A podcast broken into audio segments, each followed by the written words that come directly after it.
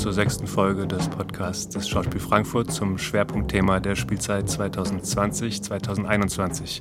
Lukas Schmelmer, hallo, herzlich willkommen im Studio. Herzlich willkommen, vielen Dank, Leon.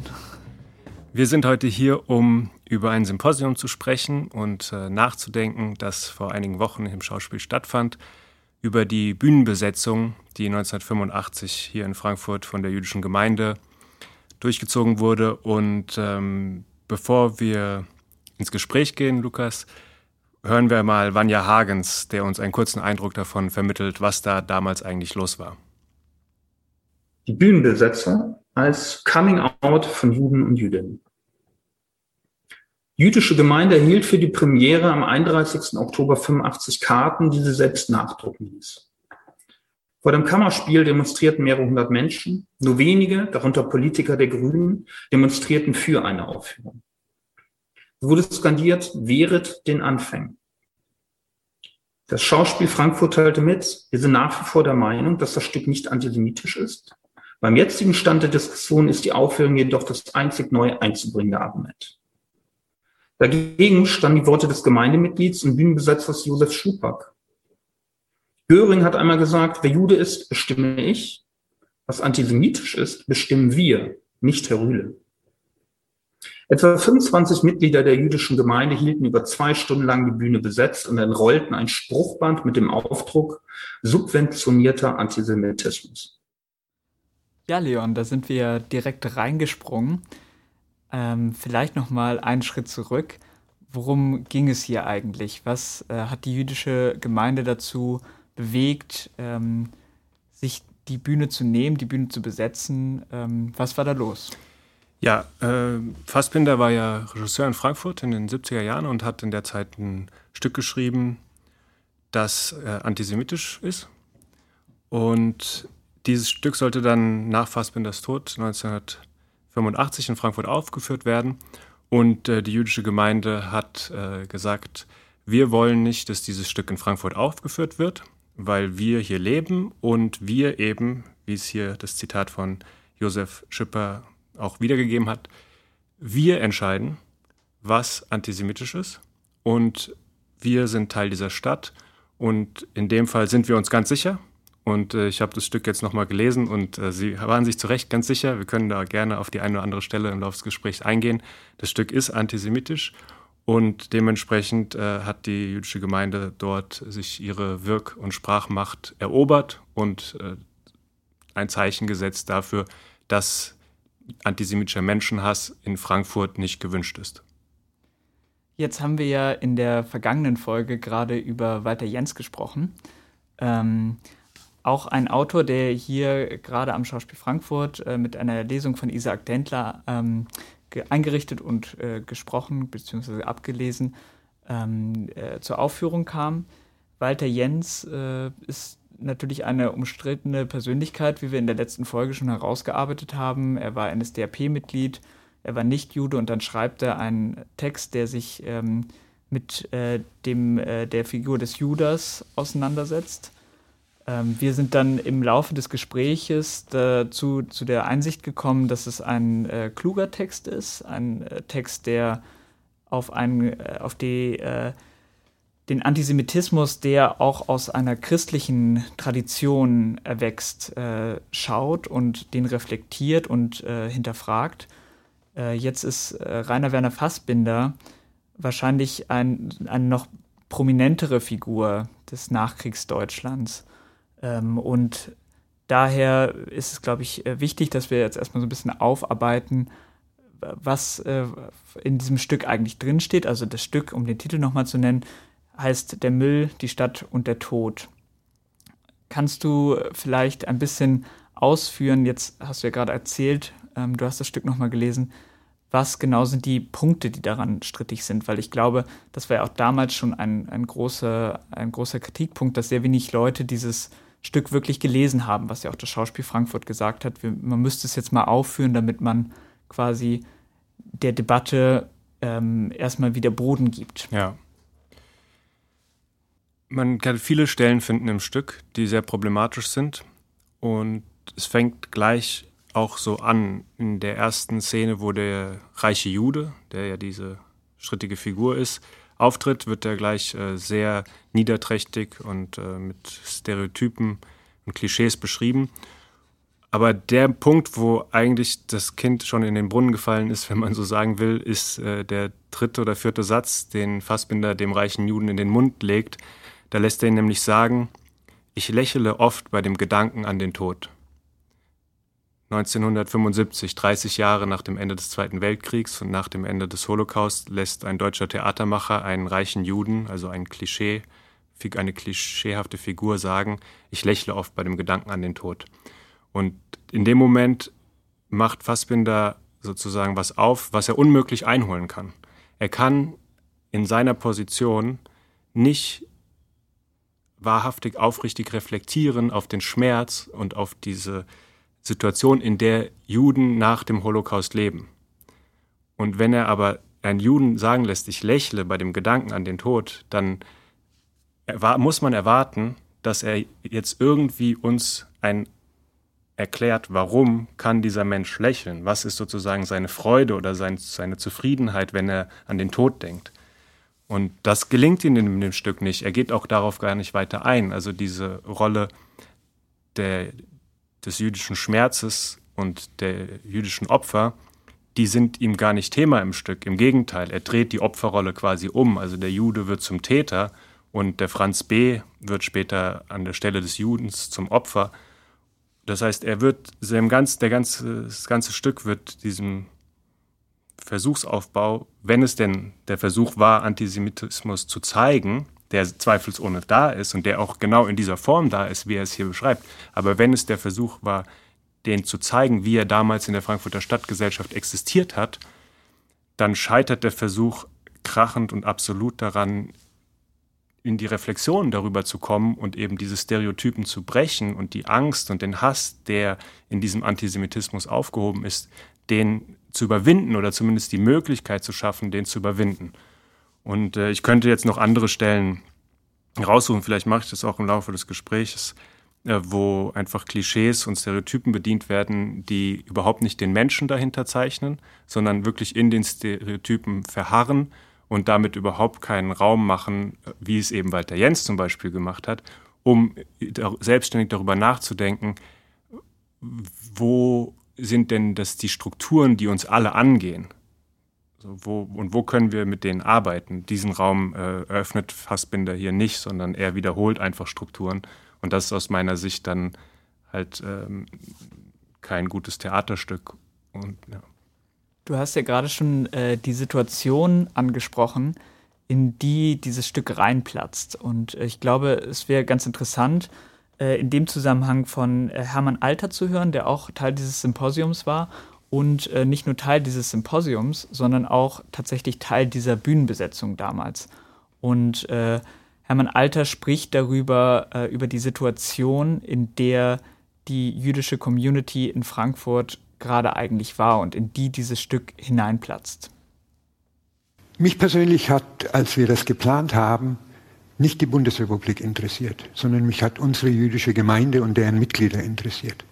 Und Sie dürfen eins nicht vergessen, die jüdische Gemeinde hatte damals 3000 Mitglieder mhm. ungefähr und davon war ein Drittel Sozialhilfeempfänger. Wir waren eine soziale Institution. Mhm.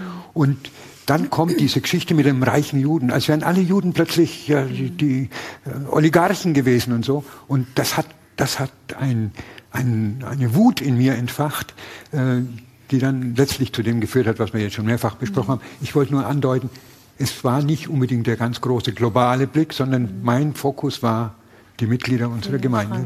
Die sollen wissen, dass wir da sind für sie.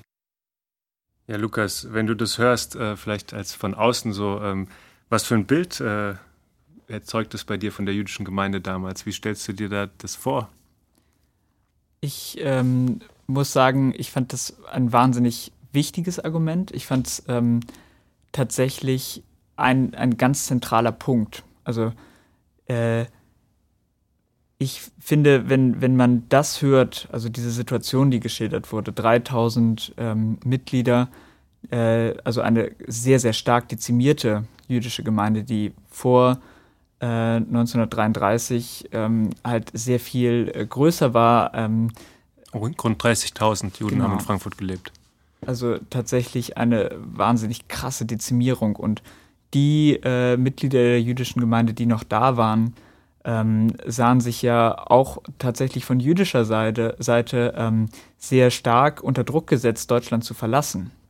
Also es gab ja äh, Forderungen, ähm, dass, dass man nicht mehr auf deutschem Boden leben soll. Und äh, viele saßen ja auch tatsächlich auf gepackten Koffern und hofften, in die Emigration zu gehen.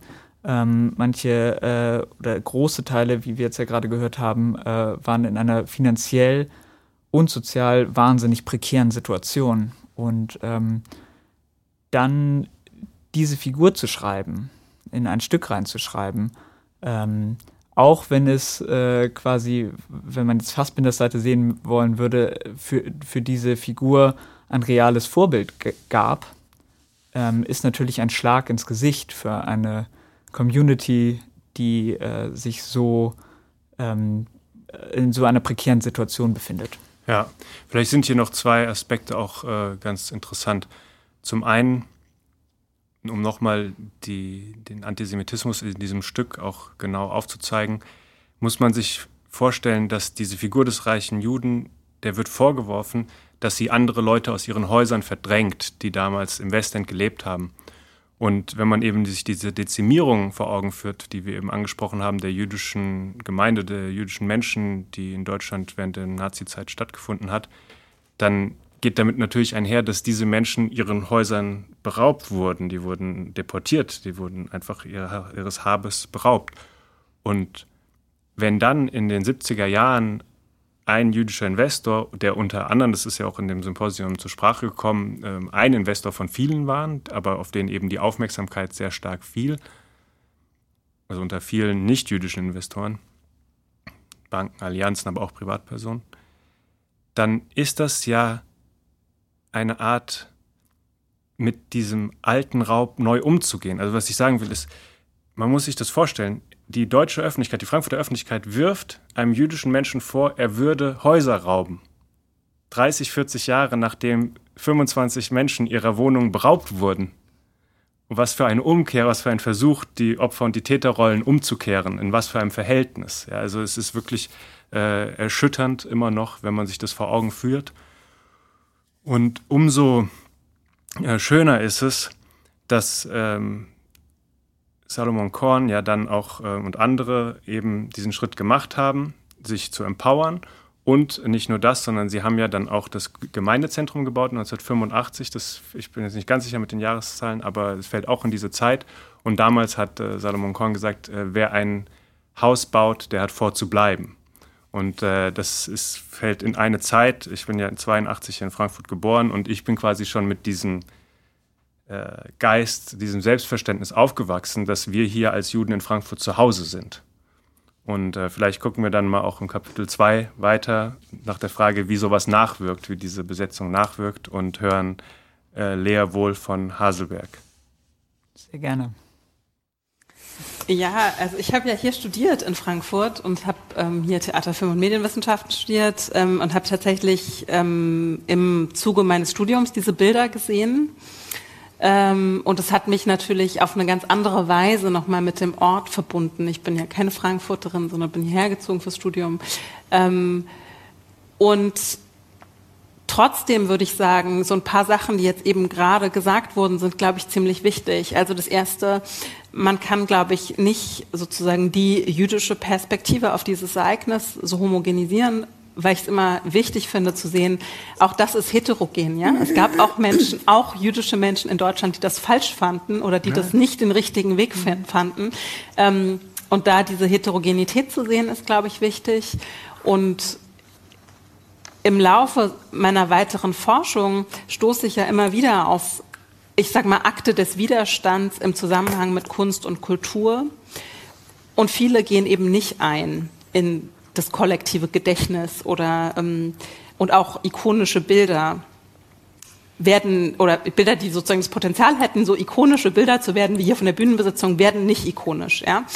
Ähm, und ich, wenn ich die entdecke in Archiven oder in irgendwie historischen, filmhistorischen Büchern, dann merke ich tatsächlich, wie mich das auch affektiv anspricht. Ja? Bilder zu sehen von jüdischem Widerstand und nicht jüdischer Widerstand während des Nationalsozialismus, sondern jüdischer Widerstand gegen das, was politisch in der Bundesrepublik passiert. Ähm, und ich glaube, dass es wichtig ist, weil es, weil es ja für unsere politische Sozialisation immens wichtig ist, solche Bilder zu sehen, die den potenziellen Handlungsraum mal aufmachen und mal zeigen, was eigentlich möglich ist.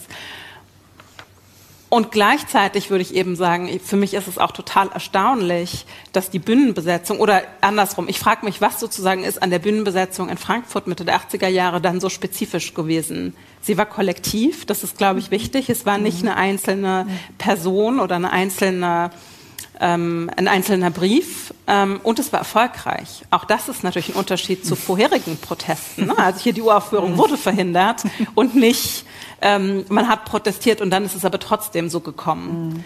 Ähm, genau. Aber ich würde sagen, ich kenne eine Handvoll anderer Ereignisse, die auch erzählenswert mhm. wären, ähm, die genauso das Potenzial hätten, Menschen zu politisieren und zu empowern, die es aber nicht geschafft haben, weil es nämlich eigentlich nicht ins Narrativ passt. Es passt nicht in das Narrativ jüdischen Lebens nach der Shoah in Deutschland, dass solche Dinge passieren.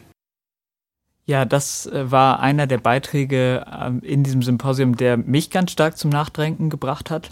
Ähm, vielleicht liegt das auch daran, dass ich eine ähnliche Perspektive wahrscheinlich äh, darauf auf diese Bühnenbesetzung äh, werfe, weil ich ja auch Theater ähm, und in dem Fall Musikwissenschaft studiert habe.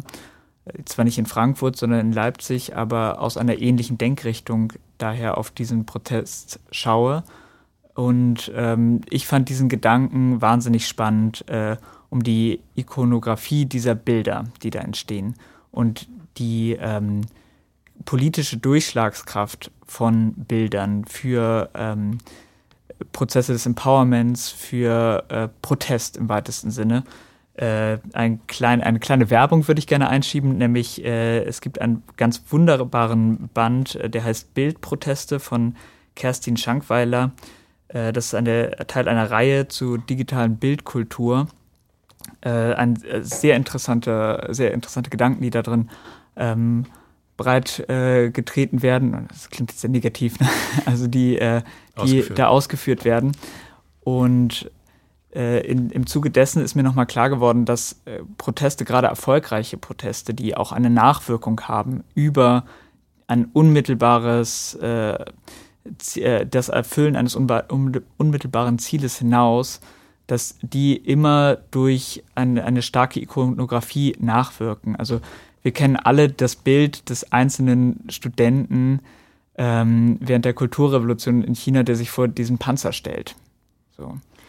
Ja, das ist total spannend, was du sagst. Ich denke auch sofort an ähm, die Berichte, die von der Bühnenbesetzung 85 überliefert sind, wo es, bei wenn mich nicht alles täuscht, sollte es ja noch ein zweites Mal oder drittes Mal aufgeführt werden. Und es wurde wieder verhindert, nicht so medienwirksam mit dieser Bühnenbesetzung, aber wieder mit Protesten vor Ort, mit jüdischen Menschen im Schauspiel. Und die Idee dahinter oder die Bilder, die hätten entstehen können, wenn Rühle interveniert hätte, nämlich die Polizei gerufen hätte, wären Polizisten, die Juden abführen. Und das wären sozusagen so krasse Bilder gewesen, die konnte sich niemand leisten, in Anführungszeichen. So, die wollte auch niemand sehen. Und dementsprechend wurde, die, wurde so nicht gehandelt. Kein deutscher Theatermacher hat damals äh, die, das Recht gehabt und auch äh, nicht den negativen Mut, sage ich mal, äh, das zu machen oder den falschen Mut, sondern es war einfach äh, selbstverständlich. Es war, dass diese Bilder dürfen so nicht wieder geschehen, dass äh, Polizisten massenhaft Juden aus Theatern abführen. Und äh, das ist sozusagen wie so die verhinderte Ikonografie, die da ent hätte entstehen können. Und äh, so ist es bei der geblieben. Mich interessiert jetzt natürlich, was wären die anderen, die die äh, Lea wohl von Haselberg da im Sinn hatte. Äh, und was ich spannend finde, ist, dass sie sagt, das passt nicht ins Narrativ des jüdischen Lebens. Und weil ja, da würde ich auch gerne von ihr mehr wissen. Äh, ich finde, es, es passt, es ist gut, dass es passiert ist und es passt dann auch auf eine schöne Art auch, weil als Kind, weil ich mich als Kind häufig gefragt habe, wieso gab es denn keinen Widerstand? Äh, wieso haben die Juden sich denn nicht gewehrt im Dritten Reich? Und äh, sozusagen hier hat man eine Art von sich wehren und eben erfolgreiches sich wehren. Und ähm, wenn auch nur in einem, natürlich nicht in keinem Verhältnis, aber es ist trotzdem ein erfolgreicher Protest gewesen. Ja, also ich hätte es, hat es jetzt so verstanden, dass es tatsächlich weniger darum geht, also aus, aus der jüdischen Perspektive, sondern aus der ähm, deutschen Perspektive quasi da drauf. Mhm. Ähm, also der Nachkriegsdeutsche, der in dessen Bild von jüdischem Leben passt es einfach nicht, dass äh, da jemand ist, der sagt, ich fühle mich hier angegriffen, ich fühle mich hier unwohl, ich fühle mich hier potenziell bedroht durch ein solches Stück. Ja, das äh, glaube ich durchaus. Ja. Das ist, da fühlt der Deutsche sich meistens nicht wohl, wenn jemand anders sich angegriffen fühlt. ja. Ähm, gut, kann sein, dass ich sie da dann in die falsche Richtung verstanden habe. Tatsächlich fand ich aber auch wahnsinnig interessant, dass, äh, was sie angesprochen hat, dass es ein kollektiver ähm, Prozess mhm. war.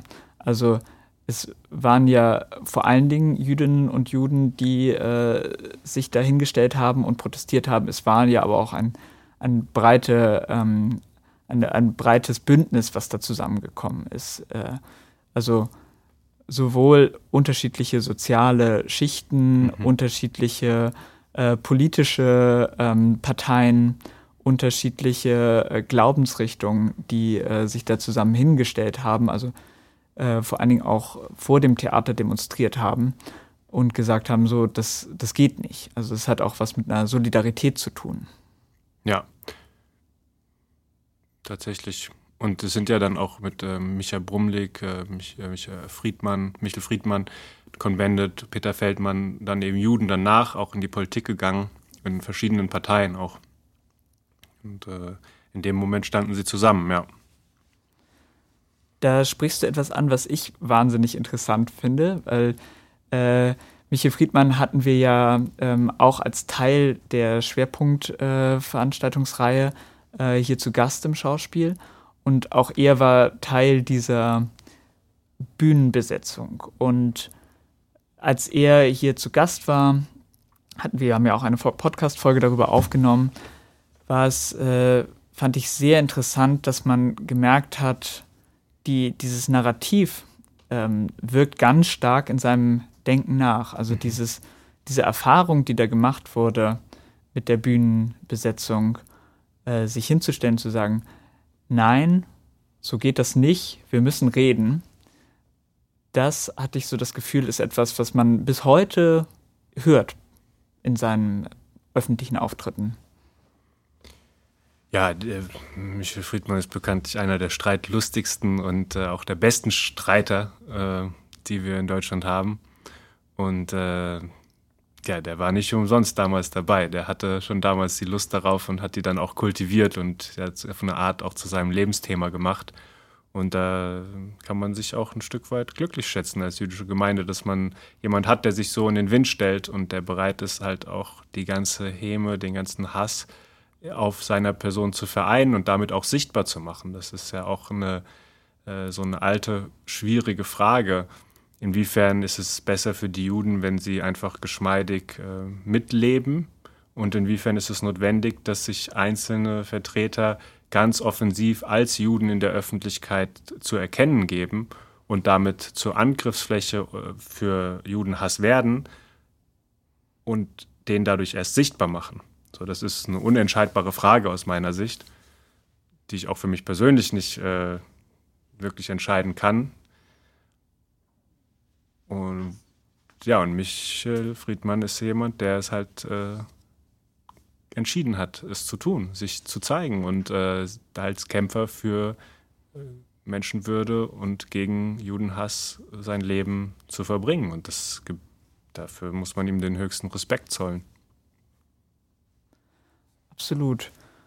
Äh, tatsächlich habe ich auch das Gefühl, dass ähm, mit diesem Symposium ein Stück weit diese Entscheidung zumindest äh, für den Moment gefällt wurde, also von der du gerade eben gesprochen hast, die Entscheidung, sich in den Wind zu stellen, sich sichtbar zu machen, sichtbar zu machen, wo dieses Problem des Antisemitismus ähm, auftaucht, sich dadurch natürlich auch angreifbar zu machen.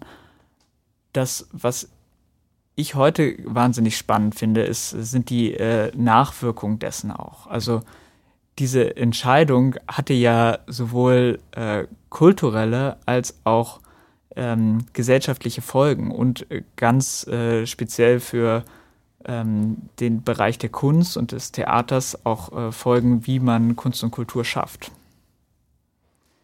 Vielleicht, äh, bevor wir da in diese Diskussion oder in dieses Gespräch einsteigen, wäre es ganz interessant, in dem Zusammenhang von Rüke Süßko zu hören, die auch Teil des Symposiums war und die sich äh, bereits mit äh, Fassbinder und tatsächlich auch dem Stück äh, Müll, Der Müll, die Stadt und der Tod äh, künstlerisch auseinandergesetzt hat. Ich glaube, das Spannendste an der Frage ist einfach, dass ähm, was Fassbinder selber auch daraus gemacht hat. Der hatte ja auch sich mit Strukturen abgekämpft, aber er hat halt auch immer thematisiert, dass er selber die Strukturen reproduziert. Und ich glaube, das ist fast unmöglich, sie nicht zu reproduzieren. Und wenn wir uns dessen bewusst sind und das permanent mitdenken und unsere eigene äh, Art, das zu reproduzieren, ähm, mitdenken und versuchen aufzulösen, aber immer noch ähm, uns nicht sozusagen zu Unschuldigen machen und sagen, oh, die diese bösen großen Theater, die das nicht machen und so weiter, das bringt, glaube ich, überhaupt nichts. Ich glaube, was es bringen würde, ist, wenn man wirklich sich selber nicht rausnimmt. Und das hat äh, glaube ich, also zum Beispiel bei Deutschland im Herbst oder anderen Arbeiten von Fassbinder ist das so deutlich geworden, dass er selber auf eine Art so viel Gewalttätigkeit in sich hatte, und das ist ja kein Geheimnis, ähm, wie er auch gearbeitet hat, ähm, und, und gleichzeitig hat er die Strukturen angeprangert und wollte irgendwie kollektives Arbeiten ähm, mit, seinen, mit seinen ganzen Leuten da machen und ähm, frei sein und demokratisch sein, basisdemokratisch sein. Und natürlich ist er immer wieder kläglich daran gescheitert, aber er, hat eben genau das zum Thema gemacht. Und ich finde, das ist eigentlich die spannendste Reibung. Also ich finde nicht, dass es da eine klare Antwort drauf gibt, sondern es gibt nur die Antwort vom Theater, sich dessen bewusst zu sein und sich da nicht rauszunehmen. So, ja. Vielleicht noch äh, hinterhergeschoben, also die Frage, auf die Rike Süsko hier antwortet, äh, bezieht sich darauf, was aus den Bühnenbesetzungen für Schlüsse für das Theater gezogen werden können. Ähm, jetzt haben wir Rike Süskos Antwort gehört. Ich würde die Frage einfach mal so direkt auch an dich stellen, Leon. Wie du weißt, Lukas, bin ich kein Theatermacher und kann das nur von außen beantworten. Was ich aber beantworten kann, ist die Frage, ob künstlerische Prozesse den Anspruch haben sollten, über eine Bewusstwerdung hinauszugehen und auch eine Wirksamkeit zu entfalten, weil das ist ja auch, was Rike Süßkow hier sagt, dass dieses, diese Arbeit am Bewusstsein das Wesentliche ist und dass es nicht so schlimm ist, wenn wir immer wieder in die Strukturen zurückfallen, weil es nun mal halt so ist und dass die Arbeit am Bewusstsein eben das Entscheidende ist. Ich kann dem ein Stück weit zustimmen. Das ist auch eine, ein Element, das Jael Kupferberg zum Beispiel betont, wenn sie auf das Wort pocht, auf die Kraft der Reflexion, dann ist es eben diese Arbeit durch das Denken, durch ästhetische Bilder und keine plumpen Bilder, die es uns ermöglichen, weiterzukommen oder die zumindest die, den Spalt auf die Hoffnung offen halten, dass wir weiterkommen, dass wir alte patriarchale, antisemitische und so weiter Strukturen überwinden könnten. Wenn du mich jetzt trotzdem fragst, was soll das Theater machen, dann sage ich, das Theater soll was tun. Das reicht nicht, wenn das Theater Bewusstsein erzeugt. Das ist eine Abteilung, aber das Theater muss in so politischen Zeiten, wie wir leben, muss es auch einen politischen Anspruch haben, aus meiner Sicht. Aber das ist meine persönliche Meinung. Es gibt sicherlich andere, die genauso gerechtfertigt sind. Wie siehst du es denn? Was ist denn aus deiner Sicht die Arbeit oder die Aufgabe des Theaters in diesen Zeiten? Das ist natürlich eine sehr breite Frage aber ich sehe es tatsächlich ganz ähnlich wie du. Also ich finde, äh, und das wird uns ja auch gespiegelt als Theater durch eine Öffentlichkeit, dass es nicht bloß darum gehen darf oder kann, dass man sich äh, der strukturellen Benachteiligung von großen Menschengruppen, äh, egal ob es jetzt Jüdinnen und Juden sind oder ähm, Menschen mit Migrationshintergrund oder Vordergrund, wie auch immer man das ausdrücken möchte, ähm, da gibt es ja eine ganze Reihe leider an Menschen, die nicht teilhaben können an den, den Sachen, die wir hier machen, an den Reflexionsprozessen, die wir hier anstoßen wollen. Und ich glaube, da müssen wir ran. Da geht es halt wirklich darum, wie man in ein Handeln kommen kann. Es, es reicht nicht zu sagen, ich bin mir der diskriminierenden Struktur bewusst. Das ist ein wichtiger erster Schritt. Ja. Aber es muss, müssen Konsequenzen daraus gezogen werden. Und ich finde, das ist auch etwas, was auch in unserem Schwerpunktprogramm ganz klar angeklungen ist und zum Glück nicht nur angeklungen ist, sondern auch tatsächlich angestoßen wurde mit der Veranstaltung des Literaturfestes zur mhm. wehrhaften Kunst. Wenn du erlaubst, Leon, würde ich äh, da gleich nochmal den Bogen zurückschlagen zu unserem ursprünglichen ähm, Impuls, nämlich äh, dem Stück und dem Werk von Rainer Werner Fassbinder. Äh, und zwar würde ich in diesem Zusammenhang gerne nochmal Nikolaus Müller-Schöll zu Wort kommen lassen, der zum Ende des Symposiums, was ja insgesamt eine Länge von sieben Stunden hatte und was auch schon vorbereitet wurde mit einem äh, zweitägigen, äh, einer zweitägigen Masterclass, die davor stattfand, der Nikolaus Müller-Schöll hat das alles nochmal ganz schön zusammengefasst, seine Eindrücke von diesen drei Tagen. Da würde ich gerne mal zusammen nochmal mit dir reinhören. Ich glaube, nicht von ungefähr ist dieses Wort der Leerstelle immer wiederkehrend bei Diskussionen über Fassbinder und auch über das Theater, wenn es gut ist. Eine Leerstelle, die dort entsteht, scheint mir, wo Pro Probleme, Konflikte nicht lösbar sind, wo sie aber dadurch, dass sie, dass man sich ihnen aussetzt, Sie haben das Stichwort der Psychoanalyse benannt, zumindest verhandelbar werden. Und äh, ich glaube, es gab äh, für mich bei diesen drei Tagen, die wir uns jetzt beschäftigt haben mit den Ereignissen 1985, mit Fassbinder und mit allen Fragen, die damals und in seiner Arbeit aufgeworfen sind, es gab für mich eines, was äh, ich aus allen diesen Tagen mitnehme. Das ist, wir haben es bei Fassbinder mit jemandem zu tun, der auf eine ganz radikale Weise äh, Probleme aufwirft, ohne sie irgendwie zu lösen. Das ist sehr quälend. Und wir haben es auf der anderen Seite in der Bühnenbesetzung, glaube ich, mit einem extrem wichtigen Akt des zivilen Ungehorsams und der Emanzipation zu tun, der als solcher Akt für die ganze Geschichte der Bundesrepublik ähm, vor und nach 1989 von extremer Wichtigkeit geblieben ist, weil es auch da, es war einfach, glaube ich, ein äh, Aufzeigen, es gibt einen Moment, ihr müsst mit uns hier reden, ihr müsst mit uns rechnen. Es gibt einen Moment, wo geradezu Pflicht ist, sich zu widersetzen äh, der Konformität, dem Konformismus ähm, und dadurch gesellschaftliche Prozesse in Gang zu bringen. Ähm, und vielleicht ist es deshalb auch für das Theater und gerade für das Frankfurter Theater ein extrem wichtiger, aber nicht lösbarer Konflikt, der damals passiert ist, zwischen zwei gleichermaßen radikalen Positionen, die gleichermaßen verletzend und gleichermaßen umstritten waren und bleiben und die, glaube ich, so notwendig und wichtig sind dafür, dass Theater eine politische Institution bleibt.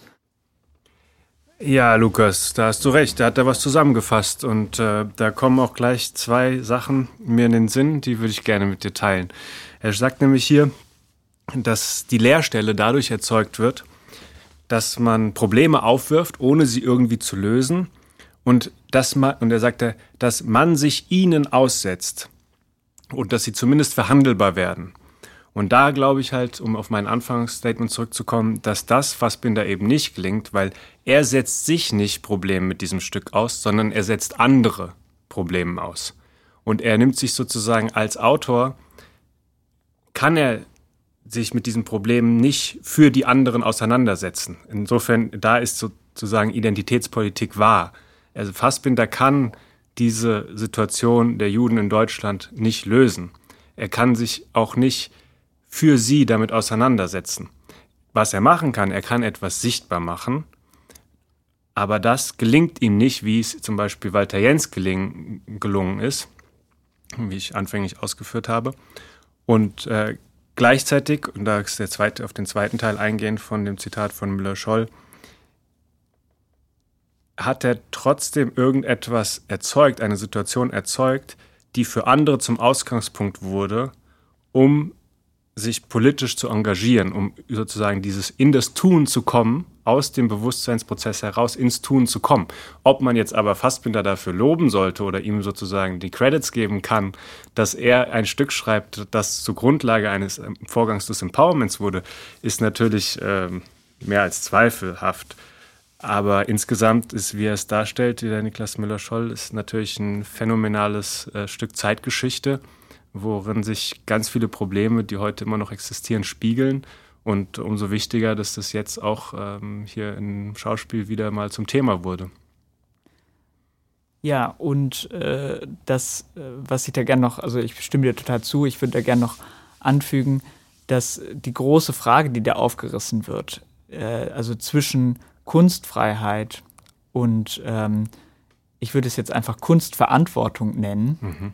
also die Verantwortung für eine, mit, sein, mit seiner Kunst Leute nicht zu verletzen, sie nicht zu retraumatisieren. Ähm, und auf der anderen Seite die Freiheit in der Kunst, sich selbst ausdrücken zu dürfen, das ist äh, schon ein, eine wahnsinnig aktuelle und eine wahnsinnig krasse Frage, die hier ähm, auch deswegen, glaube ich, heute noch so lange nachhalt und noch so ein Paukenschlag in der Geschichte ist. Ja, bin ich ganz bei dir. Trotzdem ist ein antisemitisches Stück.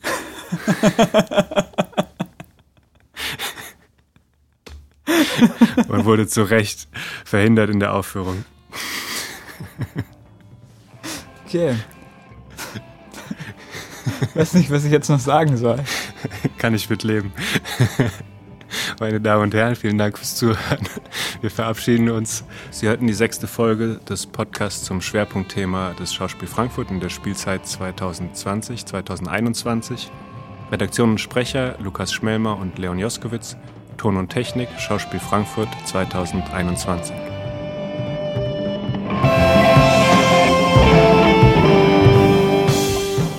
Noch ein kleiner Disclaimer meinerseits. Und zwar hat das Symposium insgesamt eine Länge von sieben Stunden gehabt. Dementsprechend äh, konnten wir jetzt nicht alle Positionen, die bei dem Symposium zur Sprache kamen, in diesem Podcast abbilden. Wir laden unsere Hörerinnen und Hörer aber ganz herzlich ein, diese nochmal nachzuhören, nachzuschauen.